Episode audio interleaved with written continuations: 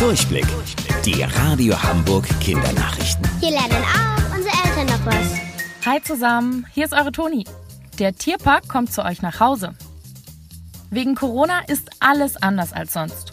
Wir bleiben zu Hause und die Geschäfte sind zu. Auch der Tierpark muss geschlossen bleiben.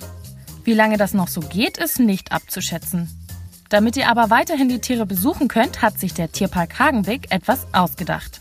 Täglich gibt es jetzt nämlich neue Fotos und Videos von deren Bewohnern. So schaut ihr zum Beispiel den Pinguin beim Nesterbauen, Bären beim Baden oder Elefanten beim Spielen zu. Ihr lernt aber auch neue Tiere kennen oder viele Dinge, die ihr mit Sicherheit noch nicht wusstet. Außerdem macht ihr da einen Rundgang durch das Tropenaquarium. So verpasst ihr nichts und seid den Tieren ganz nah, obwohl ihr zu Hause sitzt. Alle Infos findet ihr auch bei uns im Netz unter radiohamburg.de. Die ersten Pollen fliegen durch die Gegend. Das ist Blütenstaub von Pflanzen. Viele Menschen bekommen durch sie Schnupfen und tränende Augen. Das liegt daran, dass manche Menschen dagegen eine Allergie haben. Aber wie kommt es zu einer Allergie? Durch Wind lösen sich die Pollen von den Pflanzen und schwirren in der Luft rum.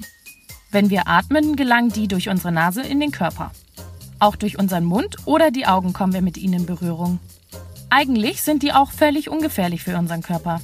Doch das Immunsystem von manchen Leuten denkt, dass der Blütenstaub ein böser Eindringling ist und uns krank machen möchte. Davor will es sich schützen. Also stellt euer Körper Abwehrstoffe her, die die Pollen bekämpfen sollen. In denen ist auch sogenanntes Histamin drin.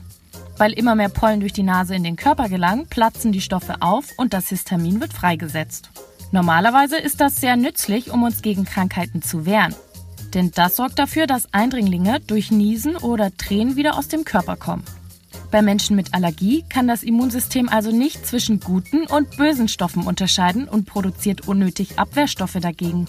Und diese sorgen dann für geschwollene Augen und Schnupfen. Wusstet ihr eigentlich schon? Angeberwissen. In manchen Städten gibt es eigene Brücken für Eichhörnchen, damit sie sicher über die Straße kommen. Bis später, eure Toni.